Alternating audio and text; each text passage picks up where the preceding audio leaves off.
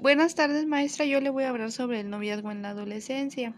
El noviazgo en la adolescencia entre adolescentes es una, una relación transitoria que es entre un hombre y una mujer o puede ser mutuo de dos personas. Por ejemplo, un, hombre con una mujer, una mujer con mujer, hombre con hombre, mientras hay un noviazgo. También tiende a hacerse un matrimonio, a casarse. A lo mejor si el amor o si el amor los, o están muy enamorados, este es un pues, su amor es muy grande y llegan a contraer al matrimonio.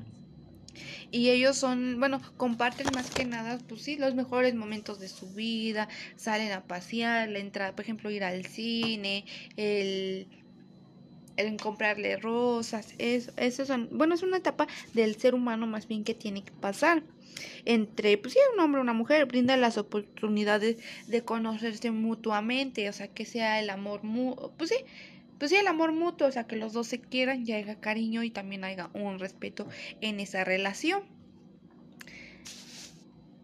Ahora les voy a hablar sobre la, la violencia en el noviazgo. La violencia en el noviazgo es, bueno, que hay durante que es definida que hay ataques este, intencionales, hay, este, por ejemplo, agresiones físicamente, por ejemplo, no precisamente al principio no, no tienen que ser este golpes, sino también son palabras hirientes de que le digan este, que le digan, no, pues no sirves para nada, eres una pendeja.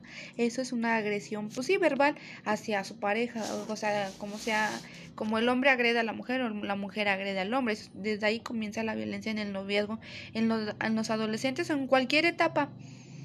Este, luego puede ser el físico, el físico de que ya se agarren de golpes, este, se peguen o ya llega un jalón. Eso es una agresión física y también psicológico porque eh, el otro le pide perdón y le dice, mi pues supongamos, mi amor, ya no le voy a decir nada, ya no te voy a hacer nada, disculpa. Y, lo, cuando lo volvemos a ver, lo vuelve a repetir. O sea, esa persona ya no va a cambiar y pues es psicológico porque tú te haces de la idea, sí, sí va a cambiar cuando realmente no cambian las personas. Y es cuando ya necesitamos ayuda profesional. Pero sí, la violencia del noviazgo siempre, siempre debe ser este, sí, predominante que es desde que hay una mala palabra, un grito, un alzo de voz, ya es una agresión entre los noviazgos. Ahora les voy a hablar sobre la relación en familia. La relación en familia son los padres que tienen la gran influencia del comportamiento de los hijos. Es una conducta aprendida de un seno familiar.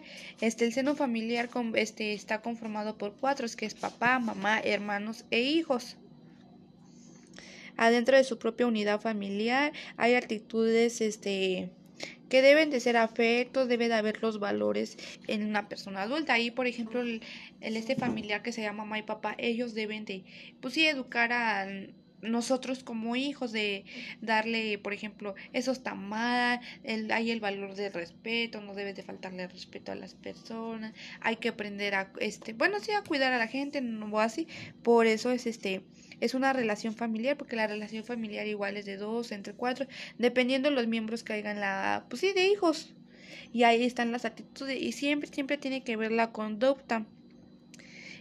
Y pues luego mucho la gente habla de eso, de que, ah, no, esta familia es muy bonita, o su hija es, es muy comportada, tiene a la altura, tiene esos los valores. Esa es una relación familiar y los, los valores, este, pues sí, los valores es, por ejemplo, la autoestima, la generosidad, el respeto, el respeto que yo me refiero a las, hacia las personas, la generosidad es actuar en un favor de personas, este, el, autoestima es de tener la autoestima, o sea, no que te diga la gente, ay, estás feo, te lo vas a creer, sino hay que tener el autoestima alto y decir, no, pues no, yo estoy bonita, aunque ellos te digan así este la responsabilidad entre todo debes de ser responsable en tus cosas la lealtad y la alegría. O sea nunca debes dejar de sonreír o sea siempre tener la actitud positiva hacia las demás personas o sea siempre debe de haber la ayuda y el efecto bueno el afecto hacia la persona no debe de haber un daño.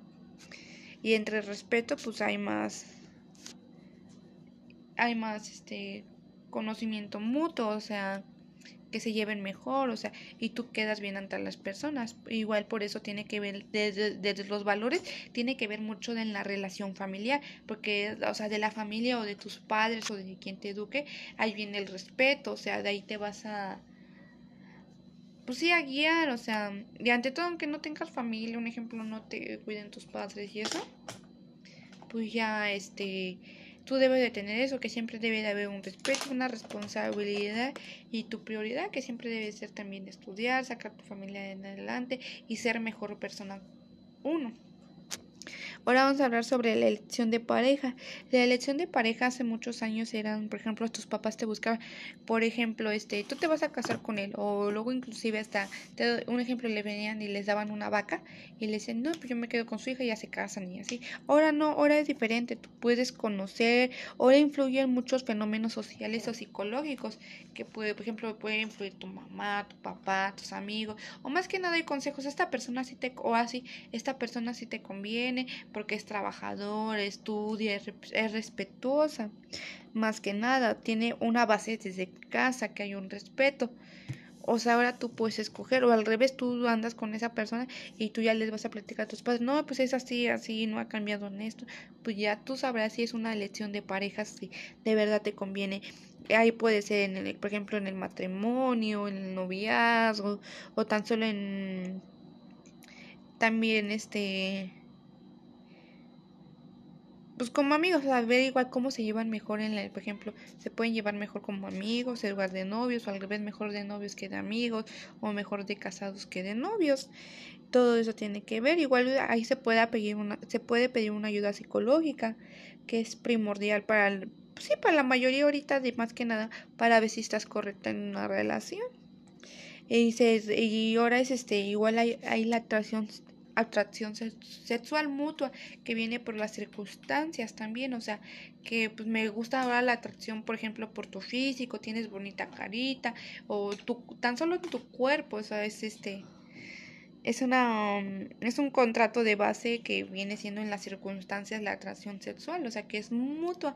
Como sí de pareja, por eso es la elección de pareja y ahí es donde se ve si es la elección correcta y puedes pedir ayuda psicológica o tú tan solo, por ejemplo, en tus padres o en alguien que le tengas confianza para ver si es una elección correcta de pareja.